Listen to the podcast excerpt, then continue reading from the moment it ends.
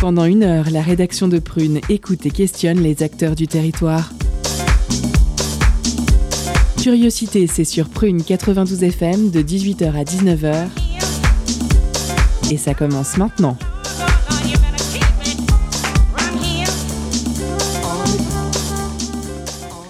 Bonjour, bonsoir, chers auditeurs et auditrices. Vous êtes sur Prune 92 FM, il est 18h sur de Curiosité. Je suis John et je vous accueille pour votre quotidienne avec, ce soir, avec moi ce soir Sarah, notre intervieweuse. Coucou Sarah. Salut. Et coucou. Et notre jeune chroniqueuse Louise. Salut Louise. Salut. Et salut. Et à la Royale, ce soir c'est Neige. Et salut Neige. Bonsoir. Et bonsoir. Et tout de suite, c'est l'heure des éphémérides de John. Les éphémérides de John. C'est vraiment vachement bien. Avec la musique à fond. Les éphémérides.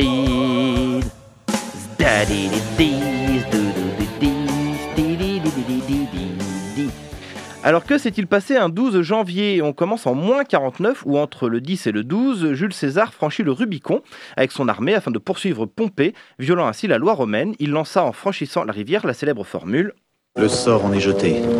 Allez à Jacques Taest. Pardon. Dieu, laissez-moi. C'est un enregistrement d'époque. hein. Presque 2000 ans plus tard, en 1926, l'Institut Pasteur annonce la découverte d'un sérum contre le tétanos. 1970, la guerre prend fin au Biafra avec un bilan de 2 millions de morts. 1998, 19 pays européens signent le premier instrument du droit international interdisant le clonage humain.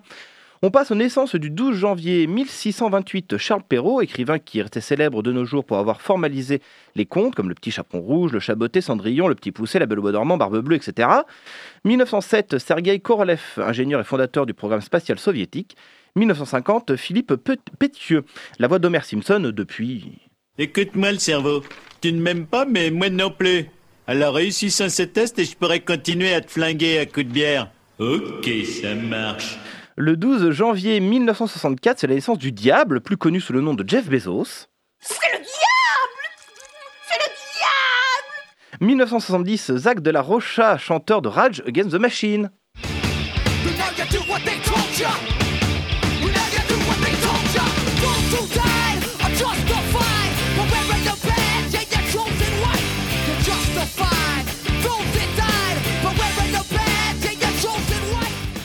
Le 12 janvier, c'est aussi le décès en 1959 du sculpteur Edvard Eriksen, connu pour sa petite sirène, 1970 de l'écrivaine Agatha Christie, 2003 de Maurice Gibbs de la fratrie des Bee Gees.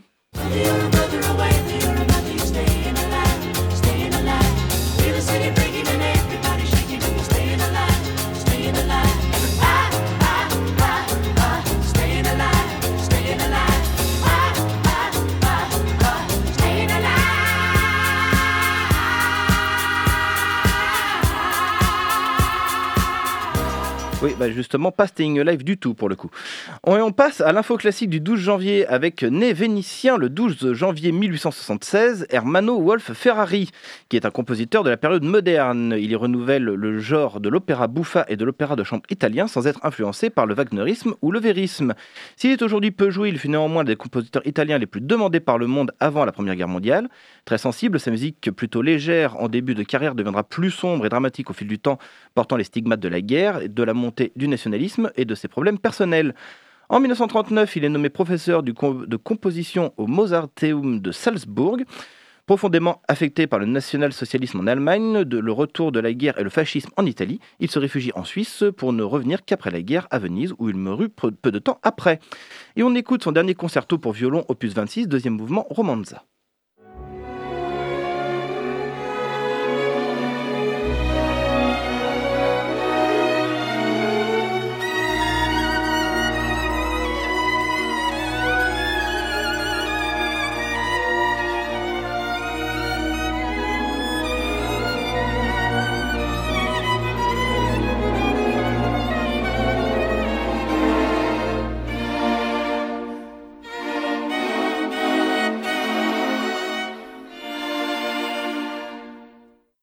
Il est temps de passer à notre sommaire. En première partie, entretien avec Elvire Bornan, sociologue, qui a fait une série de podcasts La Bonne Cage sur Nantes Nord. Et en seconde partie, c'est le retour de nos écolonautes qui sont allés à la rencontre de Marie Labousset, coordinatrice du groupe local à Nantes de Greenpeace France, avec la chronique de Louise, sans oublier à 18h30 notre pause cadeau qui soit vous fait gagner des places pour le cri du Caire. On commence tout de suite avec notre interview, c'est parti. Culture, questions sociales et politiques, environnement, vie associative. On en parle maintenant dans l'entretien de curiosité.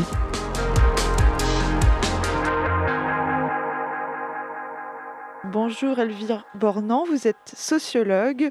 Vous êtes sur Prune ce soir pour nous présenter votre podcast documentaire La Bonne Cage. La Bonne Cage est une enquête sociologique et ethnographique que vous menez avec Frédéric Le Tourneux, également sociologue et journaliste. Cette enquête est menée depuis 2020 dans le quartier populaire de la Boissière, dans le nord de Nantes.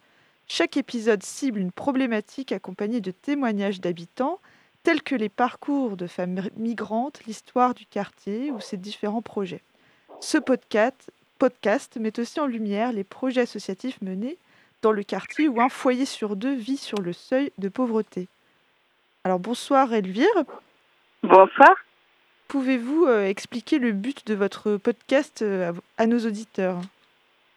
Euh, Tout d'abord, merci de votre présentation. Je trouve que ça donne déjà une bonne idée du projet. Ben, ce podcast, au départ, c'est une enquête sociologique, comme on a l'habitude d'en faire avec Frédéric Le Tourneux. mais c'était un moment où on s'interrogeait non seulement sur la manière dont vivaient les personnes des quartiers populaires, mais aussi sur la manière dont on les percevait à, à l'extérieur de ces quartiers. Et du coup, on s'est dit qu'on allait non seulement faire l'enquête, mais on allait euh, la faire euh, à vue, euh, sans, sans, boîte noire, sans mystère de la recherche, et que pour ça, tout au long de l'enquête, on allait la, la, raconter sous forme de podcast. Donc c'est comme ça que le, le projet est né, et c'est ce qui s'est passé. Chaque épisode que vous pouvez écouter euh, est euh, une étape euh, de notre connaissance de la boissière avec des sujets très, très divers, comme vous l'avez rappelé. Alors, ce podcast, il s'adresse aux habitants du quartier ou aux personnes qui connaissent de nom le quartier et n'y ont jamais mis les pieds Il s'adresse à, à, tout le monde. Vraiment, je pense qu'il peut y avoir différents niveaux d'écoute. En tout cas, c'est les retours qu'on a eu au, au, fil du projet. Pour les habitants, c'est important parce que leur voix, on l'entend peu. Euh, et, et, je pense que euh, pour ceux qui nous écoutent et qui ont, qui ont envie d'aller voir, euh, d'aller écouter plutôt la, la, bonne cage, je pense que la première expérience d'écoute, c'est celle-là.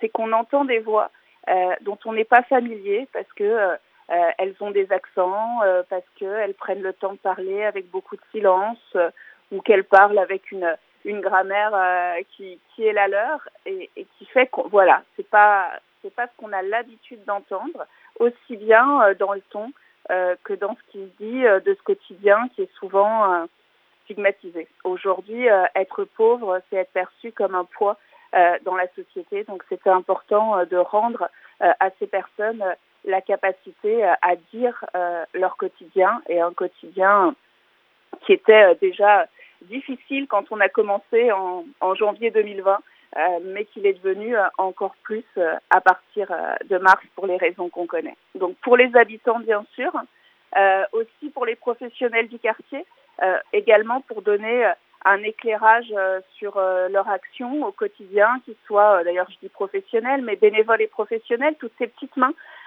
qui, qui, font tenir les solidarités, mais qu'on n'entend pas et qu'on ne perçoit pas au quotidien. Et puis, euh, tout un chacun, euh, les, les conditions de vie, la manière dont on vit dans notre société, euh, elle nous concerne tous. Dans, dans quelques mois, euh, on va être appelé à voter pour dire quel projet de société on veut.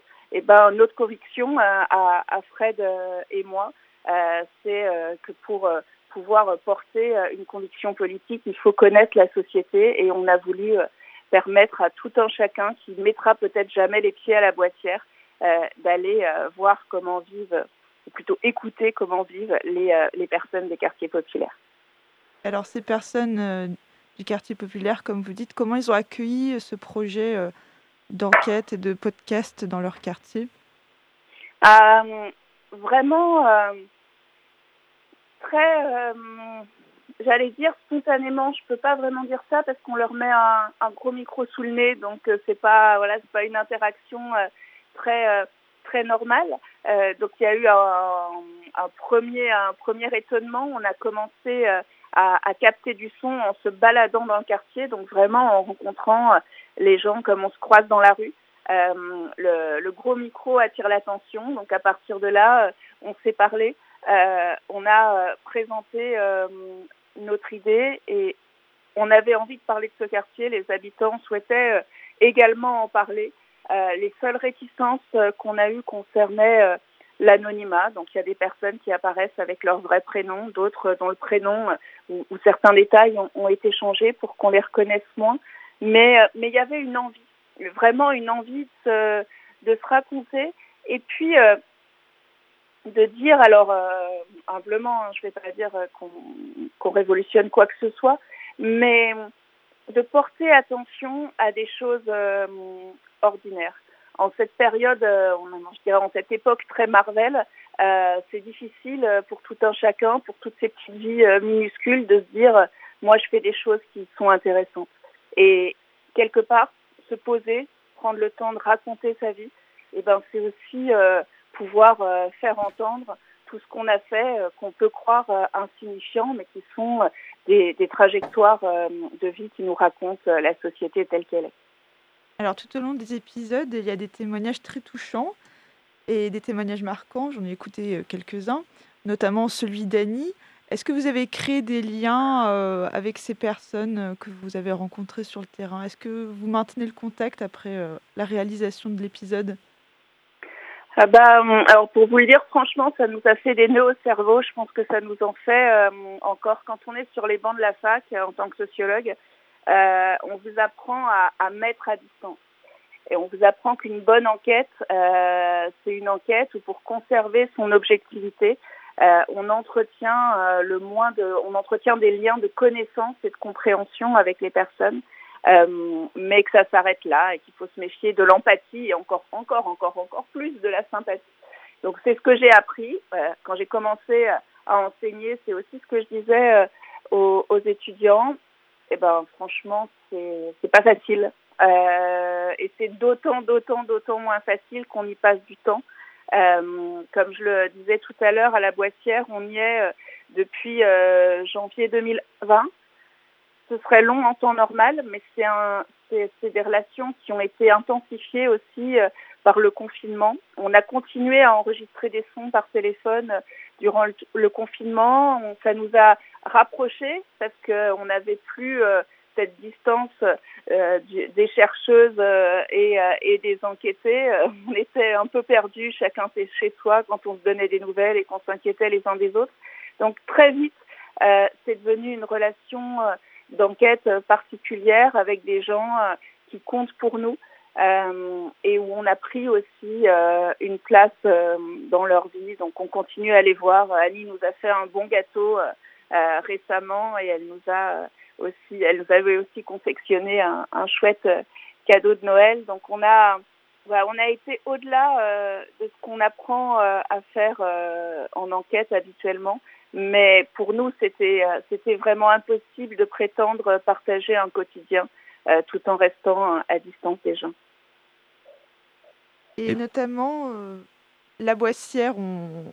est-ce que vous pouvez nous présenter ce quartier? Parce que c'est là où vous réalisez votre enquête, mais c'est un quartier euh, dont on ne connaît pas euh, la réalité. Alors, euh, c'est un quartier qui est à, qui est à Nantes-Nord. Euh, alors, Nantes-Nord, c'est composé de quartiers très, très différents. On dit souvent que Nantes-Nord, c'est un quartier mosaïque parce que si, si, vous prenez le tram, vous, allez, vous allez, en traversant Nantes-Nord, voir plein de paysages urbains différents. C'est un quartier qui est très vert parce que jusqu'après la Deuxième Guerre mondiale, il y avait que, que des vaches euh, et des champs cultivés. Et puis, euh, après la guerre, avec le besoin de logement, euh, l'urbanisation s'est faite très très vite. La Boissière, ça se construit à la fin des années 50. Et à l'époque, c'est vraiment la grande classe parce que il y a des salles de bain, il y a des chambres pour tout le monde. On n'est plus obligé de partager une pièce et d'aller aux toilettes dehors. Donc c'est un grand confort, c'est un grand confort aussi parce qu'il y a un petit centre commercial juste à côté des tours, parce que dès qu'on sort, on a l'hippodrome, on a la coulée des renards ou des, des, petits pavillons ouvriers se construisent à peu près en même temps. Donc c'est vraiment une époque où habiter là, c'est avoir de la qualité de vie. Et puis surtout, à cette époque-là, il y habite plein de gens différents. Euh, des, euh, des, ouvriers, mais aussi des enseignants, des médecins, des, des commerçants. Euh, il y a une assez grande mixité sociale. Et puis, au fil des décennies, ceux qui peuvent vont partir et ne vont finir par rester que ceux pour qui le logement social, c'est vraiment la seule protection en matière de, sociale et, et d'habitat. Et les murs, ils vont vieillir avec les habitants. Et euh, aujourd'hui, c'est un quartier où les loyers euh, sont peu chers. Euh, donc les gens, ils restent aussi pour ça. Ils apprécient la proximité du tram, qui leur permet de faire plein de choses. Ils aiment toujours autant l'hippodrome. Par contre, le centre de commercial qui, qui, qui, va être détruit dans pas longtemps a énormément vieilli. On y croise plus de rats et de pigeons que, que d'habitants. Euh, la pâte aux joies aussi, euh, les habitants euh, demandent sa réhabilitation depuis plusieurs années. ils sont prêts à aller mettre le coup de peinture eux-mêmes et, et, cette peinture, elle n'arrive pas. Donc on passe d'un voilà, de quelque chose qui représentait une amélioration des conditions de vie et de la société à un endroit aujourd'hui dont on n'est plus captif. Et puis c'était le sens de la bonne cage. on a choisi ce titre pour se dire à la fois euh, l'impression d'être en cage, de vivre. Euh, c'est comme une île, la Boissière. Autour, il y a des pavillons qui de plus en plus sont rachetés. Euh, vous voyez un peu l'immobilier nantais, hein, tous ces petits pavillons, autrefois ouvriers, valent très cher aujourd'hui. Et puis, au milieu de ces petits pavillons, il y a une île de bâtis verticales où habitent un peu plus de 2000 habitants, dont 50% vivent sous le seuil de pauvreté et qui aimeraient, euh, pour beaucoup, euh, aller ailleurs, euh, mais qui peuvent pas et qui sont inquiets du futur de leur quartier. Eh c'est pas un endroit où on se balade.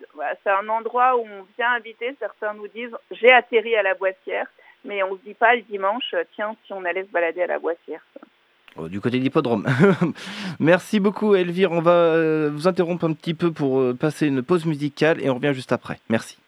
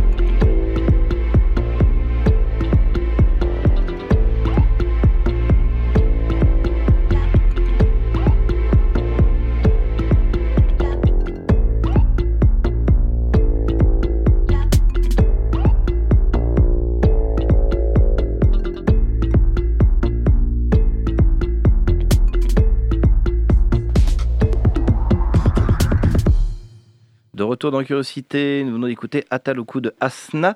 Il est temps de retrouver l'interview de Elvire Bornand. C'est tout de suite, c'est parti. L'entretien de Curiosité sur Prune 92 FM et le www.prune.net.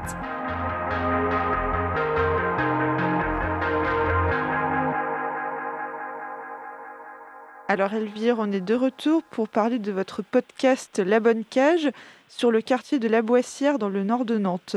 Alors on était en train de parler de l'histoire du quartier. Alors en ce moment, dans l'actualité, on parle beaucoup des écoles et des enfants. Est-ce que vous pourriez nous dresser un portrait des enfants de ce quartier de La Boissière? Euh, Alors pas... Euh, avec une, très grande précision, mais, euh, mais je vais essayer. Alors on a en maternelle, en maternelle, les, ce que nous disait la directrice de la maternelle, c'est que les, les enfants changent. Alors c'est l'école du Beau, c'est ça? Oui, c'est ça. Oui. les enfants le, ne sont souvent pas les mêmes parce qu'il y a une partie des personnes, souvent dans un parcours de migration, qui arrivent à la boissière dans une situation euh, d'urgence et puis qui, qui en repartent après euh, vers de meilleures euh, conditions. Donc cette, cette école maternelle, elle voit passer beaucoup de trajectoires de vie différentes, beaucoup d'enfants de cultures différentes. après, on retrouve cette, cette diversité à l'école à l'école primaire et au collège. Pour ces pour ces enfants, bah, une des premières choses qu'on peut dire concerne leurs parents. Euh, beaucoup de parents choisissent euh, l'enseignement privé euh, sur ce secteur avec euh, l'idée que s'ils vont vers le privé, leurs enfants ils auront la même chance de succès que, les, que les autres. Ils ont un peu l'impression que ne vont dans les écoles primaires et le collège et le lycée de secteur que ceux qui n'ont pas le choix. ce qui est une fausse idée, notamment quand on voit les, les résultats scolaire euh, du lycée. Mais voilà, il y a cette idée euh, que si on reste dans le quartier, euh, c'est qu'on n'a pas eu le choix et ça inquiète beaucoup plus les parents que les enfants. les enfants, bah, ils ont plein d'activités pour le coup en dehors de l'école. Il y a une grosse offre sportive de loisirs sur Nantes Nord qui permet de faire beaucoup de choses, quel que soit le budget. ils aiment aussi beaucoup se retrouver en, bas des tours pour euh, pour jouer. Alors euh, souvent euh, les équipements qu'on voit dans les quartiers c'est beaucoup pour les petits, c'est-à-dire c'est des toboggans, des choses comme ça. donc les plus grands à partir de 10 ans, ils s'inventent leurs propres jeux. on a vu pas mal de parcours notamment donc du saut d'obstacles urbains et pour pour leurs rêves eh ben eux non plus croient pas beaucoup que l'école pourrait leur permettre de réussir. Certains euh, investissent euh, vraiment euh, énormément l'école et, donnent beaucoup, beaucoup de temps pour, leur, réussite, mais la plupart doutent que ce soit possible et, et s'imaginent plutôt quelque chose qui renverserait leur situation, alors que ce soit devenir une star de YouTube, du foot, ou, euh, ou de la chanson, euh, que sais-je, mais voilà, un grand bouleversement dans leur vie, euh, plus qu'un métier euh, ou une réussite euh, scolaire. Et tout ça, pourquoi? Ben, la, la quasi-totalité des enfants qu'on a interrogés, la première chose qu'ils nous ont dit, c'est qu'un jour, ils voulaient mettre leur famille à l'abri. Avant la pause, je disais qu'aujourd'hui, le quartier, il est très dégradé. et l'aspiration de ces enfants, c'est d'offrir à leurs parents une vie différente, et plus euh, qualitative ailleurs. Et pour ça, euh, il faut de l'argent. Donc, euh, c'est leur grande aspiration pour le futur. Et au quotidien, ils s'amusent comme ils peuvent, même si c'est pas facile de grandir sous Covid. Alors justement, le Covid, quels effets vous avez repérés sur le quartier de la Boissière? Alors au départ, une très grande fragilisation. Euh, alors faut euh, cette période, c'est un peu un long tunnel hein, pour nous tous, donc c'est pas facile de se souvenir précisément. Mais en fait, par exemple, dans les premières semaines, on, on savait tellement pas comment euh, la contamination se déroulait euh, que, par exemple, les grands supermarchés, tout ça, se sont mis à dire il faut payer en carte bleue. Il y a des gens qui n'ont pas de carte bleue, qui ont juste du liquide ou des chèques, et ça a été juste extrêmement compliqué pour eux d'accéder à, à, la, nourriture, aux courses. sur le temps long du premier confinement, s'est posé la question comment on fait sans cantine des enfants, parce que c'est une chance énorme, la cantine, euh, pour tous les enfants, euh, de bien manger au moins une fois pour la journée et pour les familles euh, de pas supporter ce coût parce qu'en fait on paye la cantine à Nantes dans le public en fonction de ses revenus. Donc il y a eu des difficultés à accéder à l'alimentation de toutes sortes et c'était vraiment ça. Premier confinement, tout le monde ne parlait que de l'alimentation et il y a eu plein d'initiatives de solidarité sur Nantes Nord avec euh, l'accord, euh, avec routine, avec les acteurs publics euh, aussi, notamment le CCS, pour amener à, à, manger aux familles qui en avaient besoin. Et puis après le premier confinement, en fait, nous on est sortis, mais la plupart des administrations, elles n'ont pas rouvert leur accueil au public, pas avant des mois. Et là, c'est posé plein de problèmes administratifs et d'accès aux droits. Euh, pour des personnes euh, qui avaient des dossiers de santé en attente, euh, des dossiers sociaux en attente. Et c'est la santé, en fait, le principal problème et ils trouvaient toujours porte close. Et le numérique, c'est loin d'être accessible à tout le monde et on peut savoir surfer sur Internet pour se détendre, mais être bien en peine pour y remplir un formulaire. Donc il y a, y a eu l'impression qu'à chaque fois, ça en rajoutait une couche et puis au-dessus de tout ça, les activités, elles rouvraient pas. Donc euh, pas de sport pour les enfants, euh, pas d'occasion sur le quartier. Il y avait plein de choses autour de la convivialité où les habitants ils se retrouvaient euh, pour parler de leur vie autour d'un café ou autre. Eh ben, tout ça, euh, c'était plus possible. Donc il y a eu une impression énorme de perdre tout ce qui compensait la précarité financière, c'est-à-dire toutes les formes de solidarité, d'attention, de convivialité, de bouffée d'oxygène avec les sorties. Euh, qui faisait euh, que malgré une vie euh, difficile, on gardait le moral. Et ben ce moral, il s'est il s'est fortement dégradé. Pour en arriver aujourd'hui, je dirais, ben on attend quoi. Enfin le, le climat est plutôt attentiste. On a l'impression que faut pas se faire à la réalité parce que dans deux mois, elle sera différente. Donc c'est plus euh, une adaptation euh, contrainte euh, et du système D qui a pris la place de ces premiers grands chocs sur la durée.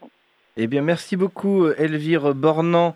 malheureusement, nous devons mettre fin à l'interview parce que l'émission avance à grands pas. Mais vous, bien sûr, vous pouvez retrouver les podcasts sur labonnecage.fr. Merci encore une fois d'avoir répondu à nos questions. En seconde partie, nous retrouvons les écolonautes ainsi que la chronique de Louise, la pause cadeau, mais tout de suite une musique.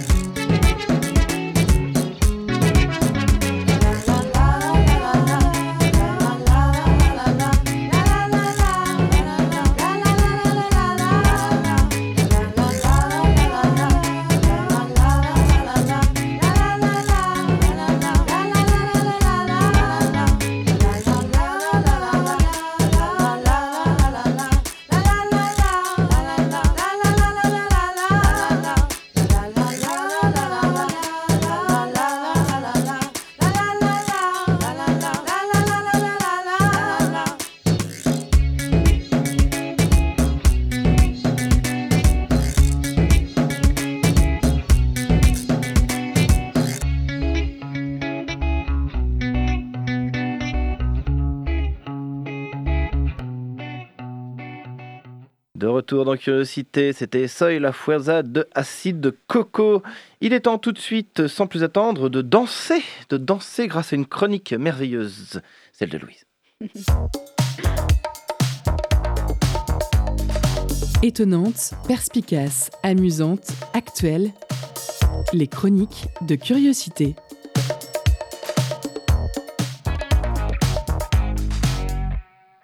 Aujourd'hui, chers auditeurs, je voudrais revenir sur quelque chose d'important. On va tous crever. Les sept dernières années ont été les plus chaudes jamais enregistrées selon l'agence d'observation de la Terre Copernicus.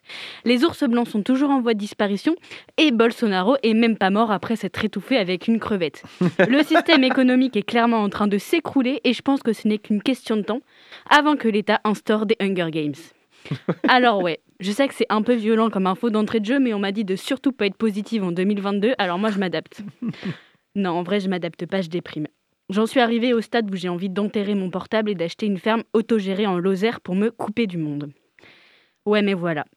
Avant de tout plaquer pour aller écouter la BO d'Amélie Poulain sur un tourne-disque dans la forêt, je me suis dit qu'il fallait que je vous parle d'un truc. D'un syndrome, pour être plus précise. Du syndrome La La Land, plus communément appelé la frustration du et si. Je sais ce que vous êtes en train de vous dire. Elle est bien mignonne la louloute avec tous ces syndromes bizarres, mais moi, le syndrome La La Land, ça me dit mais rien du tout. Et c'est tout à fait normal, parce que ce syndrome, c'est un peu moi qui l'ai inventé et je ne l'ai pas encore tout à fait fait breveter. Ah oui, d'accord, je me dis aussi. Laissez-moi vous expliquer du coup en quoi ça consiste. Vous allez voir, ça casse pas trois pattes en canard, comme disent les jeunes, mais je pense qu'il y a un truc à creuser. Dans un premier temps, petite remise en contexte. Nous sommes à Los Angeles, au milieu d'Hollywood et des paillettes. D'un côté, Mia, comédienne qui arrive pas vraiment à percer et qui se retrouve à faire la serveuse entre deux castings. Et de l'autre côté, Seb, amoureux du jazz et pianiste plutôt doué, qui rêve d'ouvrir son club, mais qui pour l'instant essaie de gagner sa vie en jouant des comptines de Noël dans un resto.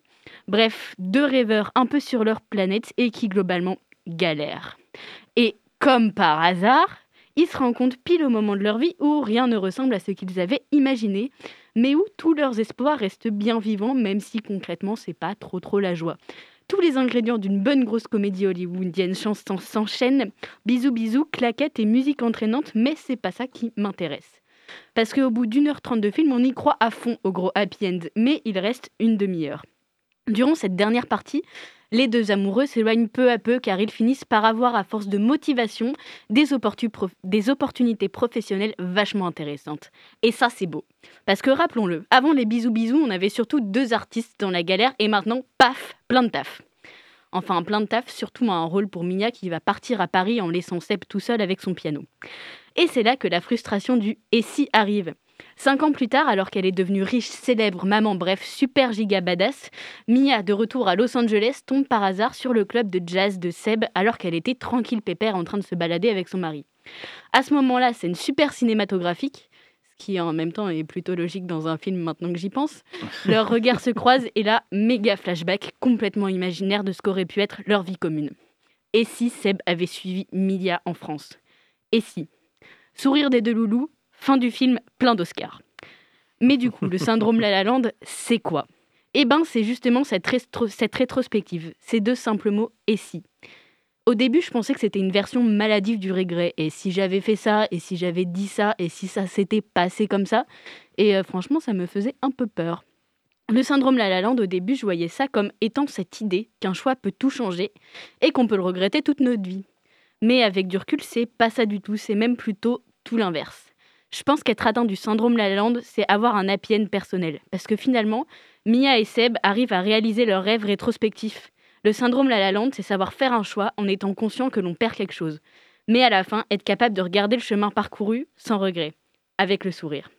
Et si J.K. Rowling n'avait pas écrit les Harry Potter? Et si le Covid n'avait pas impacté la moitié de mes années lycée? Et si Bolsonaro n'avait pas survécu à l'attentat perpétué par les, par les crustacés? Et si j'avais laissé ma fourchette dans mon assiette de pâtes quand je l'ai réchauffée dans le micro-ondes? Ma vie aurait-elle été différente? Plus courte. Eh bah, on le saura jamais. On ne peut que l'imaginer. Mais je pense qu'il ne faut pas trop passer de temps à imaginer ce qu'il aurait pu arriver. L'expression du et si, c'est un souvenir du passé qui est encore ancré dans le présent. Un souvenir d'une chose qui n'était peut-être pas tout à fait achevée. Alors je pense que ça serait pas bête de remplacer les si par des quand, de remplacer les rêves par des projets, de dégager les peurs avec des actions. Bref, tout simplement d'être actif et de pas se retrouver spectateur de sa propre existence. Alors peut-être que j'ai totalement compris le film de travers, hein, mais je pense que ce qu'il est important de retenir de La La Land, c'est cette possibilité de toujours faire des choix, de toujours pouvoir se sortir d'une situation inconfortable par le simple fait d'agir. Je vais vous laisser sur ces mots, chers auditeurs. Si vous voulez d'autres thèses de ce genre, je vous laisse faire un don pour que je puisse aller au cinéma sur la cagnotte www.dessous-pour-le-loot.org. La semaine prochaine, on se retrouve pour une analyse des, des Tuches 4 et moi je vous dis bonne soirée. Eh bien, merci beaucoup, euh, Louise. J'espère que tu auras beaucoup de sous sur ta cagnotte hein, et pour pouvoir au moins faire breveter toutes tes, toutes tes idées de, de syndrome. Et bon, il est temps de passer au au reste de notre émission, mais avant les autres que le note, évidemment, il est temps de gagner des cadeaux. Avec un jingle, la pause cadeau, qui marche pas. C'est pas, pas grave. et le jingle est cassé. Je t'en prie, je te laisse la parole. Euh, du coup, euh, et si, euh, et si vous repartez avec des cadeaux hein Et, et si, et si, et si euh, les jingles marchaient Et si, et si Un jour, on y croit. Bon, du coup, ce soir, Bruno fait gagner des places pour le cri du Caire. Un chant soufi virtuose, murmuré ou clamé sur un tapis de boucles hypnotiques qui conduit vers la transe dans un voyage mystique. Entre jazz, poésie, rock et sonorité orientale, le cri du Caire invente un univers d'une grande puissance métaphorique qui transcende les identités et les frontières. Une prestation envoûtante à retrouver salle Paul Fort mercredi 19 janvier. Alors pour emporter vos places, envoyez trompette en message direct sur l'Instagram de Prune et soyez les plus rapides.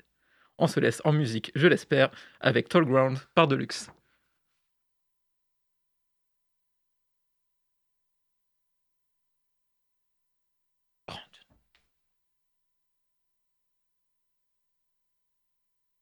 Bon, apparemment, il y a un petit euh, souci technique. euh, il va falloir tout redémarrer, à mon avis. Et le problème, c'est que maintenant, c'était l'heure de nos écolonautes qui, qui du coup, ne, peuvent pas, bien sûr, euh, bah, passer puisque le cartoucheur fait des siennes. Donc, il va falloir meubler un petit peu en, en attendant que, ça, se relance. Donc, Louise? Oui, tu es là? Ah, Tu n'as pas de micro allumé, mais c'est pas grave. J'ai pas de micro Ah, et bon. j'ai un micro. Oui, je suis toujours Bon, très bien, ben voilà, ben du coup justement, bah tiens, c'est une, autre- idée de film euh, à conseiller à ceux qui veulent euh, acheter une ferme dans le Larzac pour vivre en éco-responsabilité. Alors, euh, je l'ai pas vu, mais je sais que j'ai vu de très bonnes critiques sur le film de Cyril Dion, je crois, pour rester dans le côté euh, acheter une ferme en Lozère. Euh, Animal. Donc, ah, euh, est j'ai entendu parler, mais je l'ai pas, je l'ai pas vu non plus. Je peux rien dire de plus euh, que conseiller un film qu'on m'a conseillé, du coup. Mhm. Mais euh, je pense que c'est un film à voir. D'accord, plus que La La Land? Non. non, non, rien. euh, La La Land. euh, Mais La La dis-moi, Land, t'es les tuches, les autres films. les, touches très importants. Lequel? Ah. Ah, je Euh, mets une question je piège, ai- tu tu les as pas vus. Je les ai pas tous vus. Ah, j'en ai vu aucun. Non, non. Ah, j'en ai vu aucun. Sarah, tu euh, as vu les tuches, toi? Euh, le premier, je crois. Oh mon dieu. Bon, c'est pas, grave, c'est pas grave, on t'en veut On pas quand même. forcé à le regarder. D'accord, c'est bon, donc on va te garder avec nous. Non, Non, mais c'est non, pas mais, grave. euh, Bon, j'ai- j'ai- du coup, le problème de côté technique, non, ça avance toujours pas? Non, c'est toujours. bah, du coup, on continue, on continue, on Après, on continue. continue sur les sorties ciné. Euh, Il y a le film euh, Illusion perdue, encore une fois que je n'ai pas vu, mais euh, Si seulement on avait le temps est d'aller une au cinéma. adaptation de Balzac. Mhm. Et du coup, c'est pareil, qui a reçu de très très bonnes critiques. Et euh, pourquoi je parle des films que j'ai pas vus alors qu'en plus j'ai été au cinéma récemment Non, d'ailleurs, on va faire un petit point euh, actualité nantaise. Et euh, donc, euh, en ce moment, euh, sur Nantes, c'est le festival Trajectoire, donc euh, qui est un festival euh, de spectacles de danse, Mhm. avec notamment donc euh, de nombreux spectacles proposés sur tous les lieux euh, théâtres culturels de Nantes et notamment le TU où euh, on rappelle il y a des tarifs très très intéressants, c'est-à-dire gratuits pour euh, tous, les, tous les étudiants de l'université de Nantes et des écoles partenaires, donc tout est noté sur leur site, mais où sur présentation de sa carte étudiante, on peut aller voir les spectacles gratuitement. Et du coup, vu qu'en ce moment c'est le festival Trajectoire, euh, au-delà de la programmation théâtrale actuelle donc du théâtre étudiant du TU sur le campus Tertre, il y a donc des spectacles de danse, un par semaine il me semble, et notamment La Chaleur sur euh, la semaine prochaine, D'accord. donc euh, qui est voilà une, un spectacle euh, chorégraphe, chorégraphique, qui est un mot que je viens d'in- d'inventer. Dire, tiens, non plus celui-là, je connaissais pas non plus. Mais, euh, breveter tout ça, fais breveter les idées de syndrome, les Oui, nouveaux oui. mots, les. Oui, oui, mais voilà, euh, du coup, euh, festival trajectoire sur les différents, les différents théâtres de la ville de Nantes. Et c'est sur, ça commence dès, dès cette semaine avec un, un spectacle au TU demain, on n'est pas du tout vendredi demain. Non, vendredi à mercredi. 19h, Vendredi à 19h, ouais. euh, premier spectacle donc, euh, à- donc euh, de trajectoire euh, au TU. Eh ben super, bah voilà, tu as une info intéressante. Comme quoi, tu es, un élément indispensable de cette, de cette émission, je le savais. On passe tout de suite à quoi donc, mon, mon, mon bon neige? Dis-moi, de musique Musique? Eh ben très bien, la musique de la cadeau alors. Si, si, si, ça marche, ça a marché. Ah oui, oui, victoire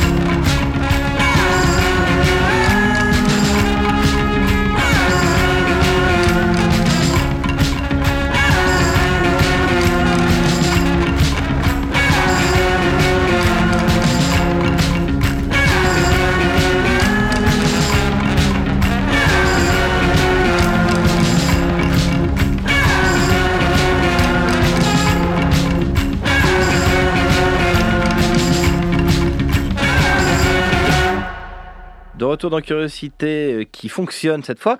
Euh, on vient d'écouter Frankie de Cyril Cyril, donc pas du tout une musique en rapport avec la pause cadeau, mais ce n'est pas grave, c'était très agréable tout de même.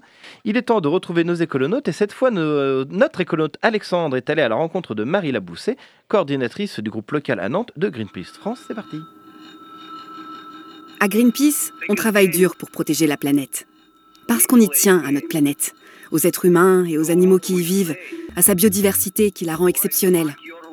Mais on fait tellement de choses différentes que parfois c'est un peu difficile de les expliquer simplement. Essayons. Greenpeace, qui n'a jamais entendu parler de cette organisation internationale créée il y a une cinquantaine d'années Aujourd'hui présente sur tous les continents, elle dispose de 28 bureaux nationaux et régionaux ainsi que 3 bateaux. Sa mission? Donner une voix à la planète et protéger notre avenir. Son credo? Agir sur terre et en mer, selon les principes de non-violence pour protéger l'environnement et promouvoir la paix. Comment? Eh bien, c'est ce que nous allons voir dans ce nouveau reportage des écolonautes en allant à la rencontre de Marie Labousset, coordinatrice du groupe local à Nantes de Greenpeace.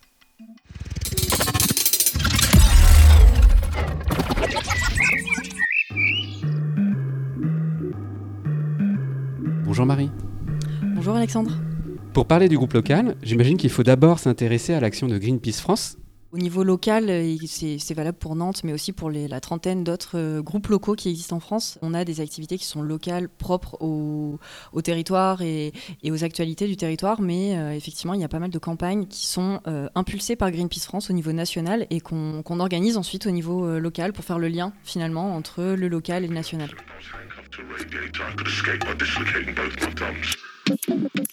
Quelles sont les campagnes menées actuellement?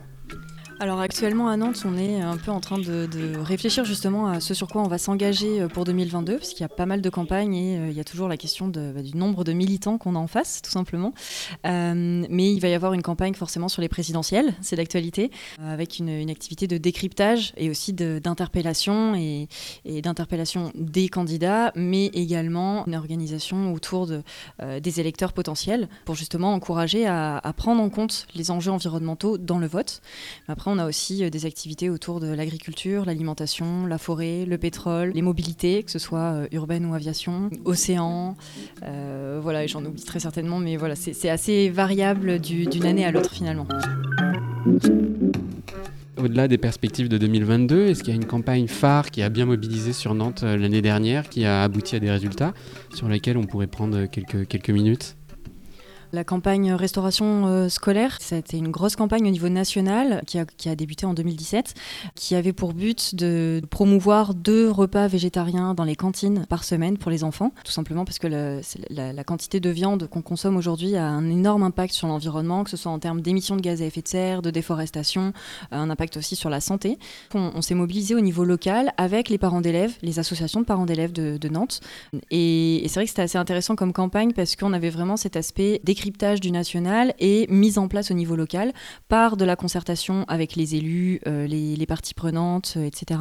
Mais également de la sensibilisation auprès du grand public avec des ateliers qu'on a pu organiser, des ateliers cuisine notamment euh, qu'on avait organisé bah, place, place Bouffée. Et puis des actions de désobéissance civile avec de l'affichage sauvage qui était là aussi pour, pour venir interpeller. Et quand je parle d'affichage sauvage, c'est de l'affichage en, en l'occurrence sur la mairie, qui est interdit, qui avait été organisé par le groupe local justement pour interpeller et se faire entendre davantage et, porter plus loin sa voix. La bonne nouvelle, c'est qu'aujourd'hui, ces deux repas végétariens, ils sont en cours dans l'école, mais dans les écoles de toute la France, puisque c'est une mobilisation qui a eu lieu dans tous les groupes locaux. En parallèle, Greenpeace France a fait du lobbying aussi au niveau national, au niveau des, députés, des ministres, pour euh, pousser cette règle-là au niveau euh, des, des, cantines dans toute la France. Et aujourd'hui, c'est vraiment euh, quelque chose qui est ancré et qui devrait, en tout cas, on l'espère, continuer. Les leviers que vous venez d'évoquer euh, à travers cette campagne alimentation, est-ce que c'est globalement les leviers que vous utilisez pour chacune des campagnes Sachant que j'ai une autre question qui va, qui venir derrière? C'est qu'il y a une organisation euh, de Greenpeace qui est, qui est toujours la même à peu près euh, pour chaque campagne, c'est-à-dire un volet d'analyse, d'observation, de recueil des données très poussé avec euh, des professionnels de la thématique pour vraiment faire le, point sur les enjeux environnementaux du sujet, un volet de, concertation avec les acteurs, de, de, contact, de dialogue, un volet de sensibilisation auprès notamment du grand public pour aussi les pousser à interpeller eux aussi euh, les décideurs, euh, qu'ils soient publics ou privés. Et puis ensuite, bah, ce que, j'ai évoqué tout à l'heure, l'affichage sauvage par exemple, c'est euh, le recours à, ensuite, si on n'obtient rien, euh, d'avoir quelque chose d'un peu plus coup de poing avec une action pour interpeller davantage. Et puis ensuite, ça va être bah, maintenir la pression jusqu'à ce qu'on obtienne euh, ce qu'on demande finalement, avec notamment bah, les médias par exemple qui peuvent être un soutien pour ça.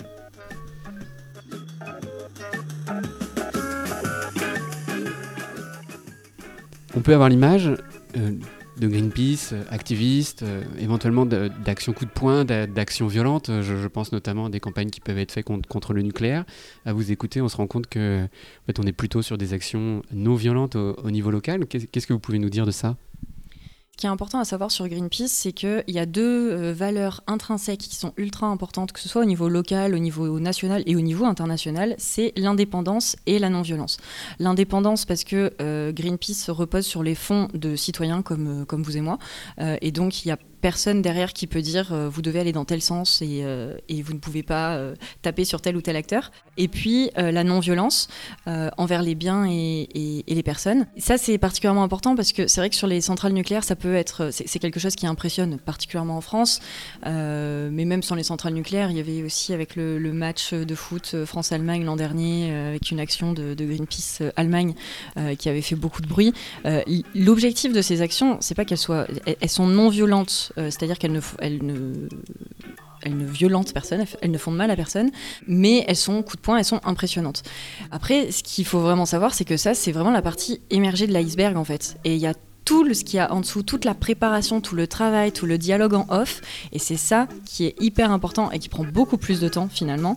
Quand on arrive à faire des actions comme ça, euh, qu'elles soient plus ou moins coup de poing, c'est vraiment en dernier recours, parce que euh, finalement, malheureusement, ou heureusement, je ne sais pas, mais euh, c'est le seul moyen de se faire entendre et de faire parler bah, de la cause en question.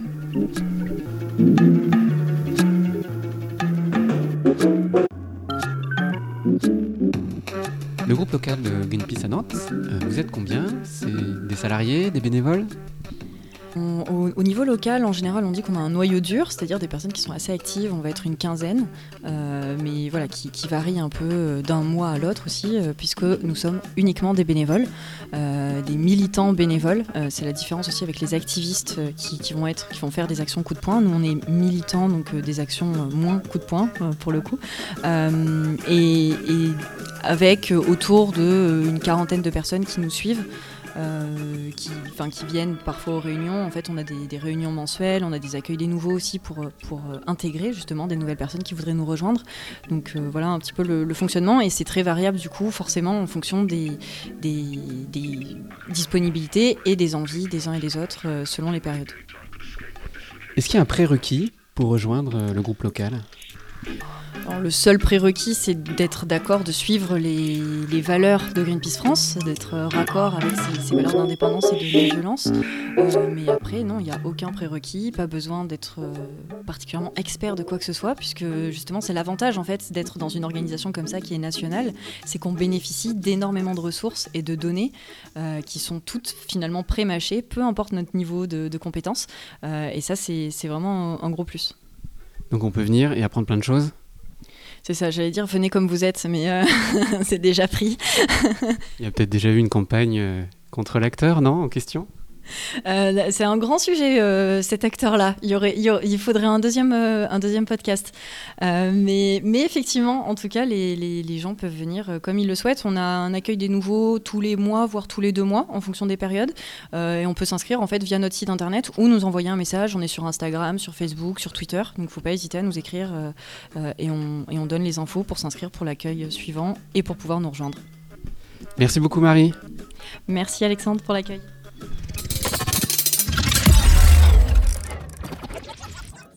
Et merci les écolonautes. Euh, Merci à Elvire Bornand aussi d'avoir répondu à nos questions. Excusez-nous encore une fois pour tous ces problèmes techniques.